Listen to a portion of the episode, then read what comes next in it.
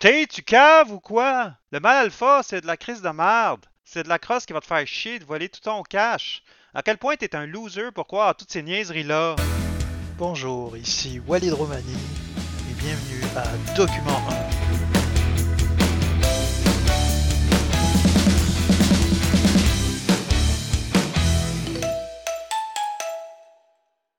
Plus sérieusement maintenant, je déconne un peu, mais je suis sûr que la plupart d'entre vous, vous vous dites, c'est tellement évident que c'est des conneries, mais pourquoi est-ce que ça marche? Tout d'abord, pour ceux qui vivent dans une grotte, c'est quoi un mâle alpha? Bah c'est le bad boy.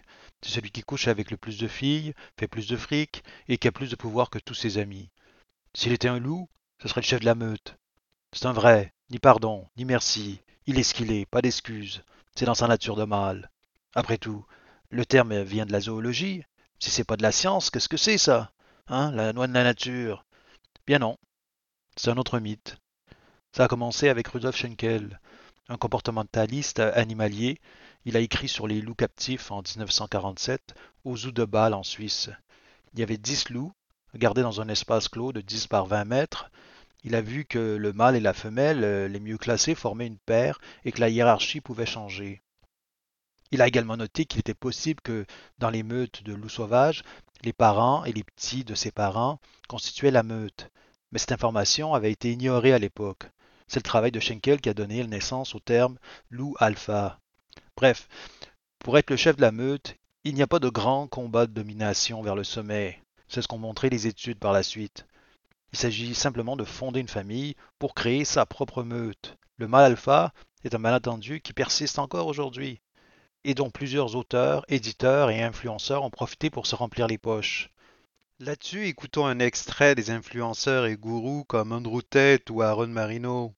She's the one that should be begging for your attention, which is why I'm so confused. How could somebody as amazing as you be acting like such a needy little I will teach you how you can destroy any woman's ego. Who wears the pants in your relationship?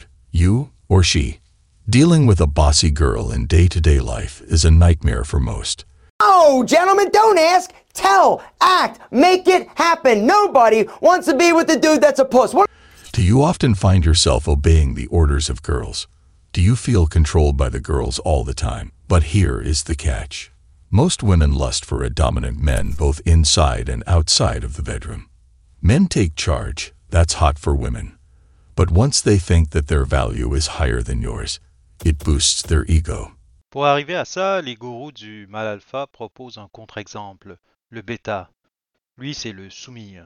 Il manque de confiance en lui, il est très préoccupé par l'opinion de ses semblables et laisse ses émotions en liberté. Il évite les chicanes, les disputes et baisse les yeux si un autre mec le dévisage. C'est le type que personne ne remarque au bureau et qui n'a jamais de promotion. Le bon gars, à qui les filles veulent se confier, qu'elles friendzone, ou avec qui elles finissent par se caser et avoir des enfants, mais qu'elles finissent par tromper avec un amant plus viril. L'expression mal alpha n'est que la dernière expression à la mode pour désigner la conception traditionnelle de la masculinité. Un énorme stéréotype qui continue d'inspirer la conduite des hommes hétéros de toute génération, parce qu'ils pensent que c'est comme ça qu'ils vont gagner l'estime de leur père et surtout plaire aux femmes. Essentiellement, c'est une forme de manipulation émotionnelle, semblable au negging qu'utilisent les pick-up artists pour séduire les femmes. En gros, c'est une rétroaction négative qui cherche à stimuler le désir d'approbation chez l'homme. On lui renvoie l'image d'un homme faible et pathétique, et cela génère un désir de se conformer à un idéal masculin dominant et performant. Mais les mâles alpha le sont-ils vraiment plus performants? Le psychologue Scott Barry Kaufman a publié un essai qui résume la littérature scientifique sur le sujet et en arrive à la conclusion que les hommes qui réussissent socialement, amoureusement et sexuellement ne sont pas les mâles alpha. Kaufman souligne entre autres qu'un homme peut être à la fois affirmatif et sensible. Il cite des recherches montrant que la combinaison de la gentillesse et de l'affirmation de soi serait l'appariement le plus attrayant pour les femmes. Oui, explique-t-il, les mecs dominants sont plus populaires, mais juste quand ils sont déjà aimables et altruistes. Une autre étude suggère d'ailleurs que la domination est seulement attirante quand elle s'exerce dans un contexte de compétition. Kaufman reprend l'exemple euh, des films pour adolescents, les teen movies. euh, l'adolescent au high school pour lequel toutes les filles craquent et le gars qui peut dominer un joueur d'une école rivale sur le terrain de football le vendredi soir, mais qui est sympathique et amical avec ses camarades de classe pendant la semaine. Le fantasme du bad boy ne tient pas la route. La recherche montre que la plupart des femmes sont rebutées par les types exigeants, violents et égocentriques. Mais une minorité préfère effectivement les enfoirés. Ces femmes ont souvent grandi dans un, dans une famille instable avec peu ou pas de soutien parental et ont beaucoup de mal à s'attacher. Elles préfèrent les fuck friends et se protègent émotionnellement.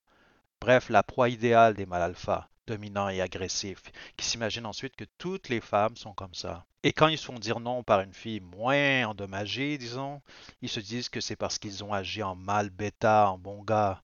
Ils essaient ensuite d'augmenter leur niveau d'alpha encore plus, ce qui incite encore plus de femmes à s'éloigner et le cycle se poursuit.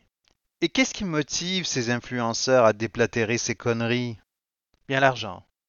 Hein, derrière ces influenceurs, il y a toute une industrie qui repose sur la fragilité de l'ego masculin, des boosters de testostérone aux pilules d'élargissement du pénis, en passant aux suppléments pour la dysfonction érectile.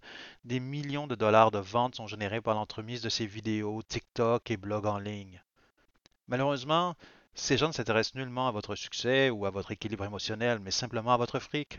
Le mal le plus intéressant est vraiment un mélange de l'affirmation de soi, de gentillesse, de qualité, de culture et un véritable sens de sa valeur dans ce monde. Je termine avec cette citation du personnage de bande dessinée Peacemaker sur HBO, euh, qui nous parle justement des hommes et de la musique des années 80. Ça, c'est mon truc. C'était à l'époque où les hommes étaient de vrais hommes parce qu'ils n'avaient pas peur d'être des femmes. C'était Walid Romani pour Document 1. N'oubliez pas de vous abonner à notre chaîne YouTube et Spotify, ça nous aide énormément. Merci beaucoup, à la prochaine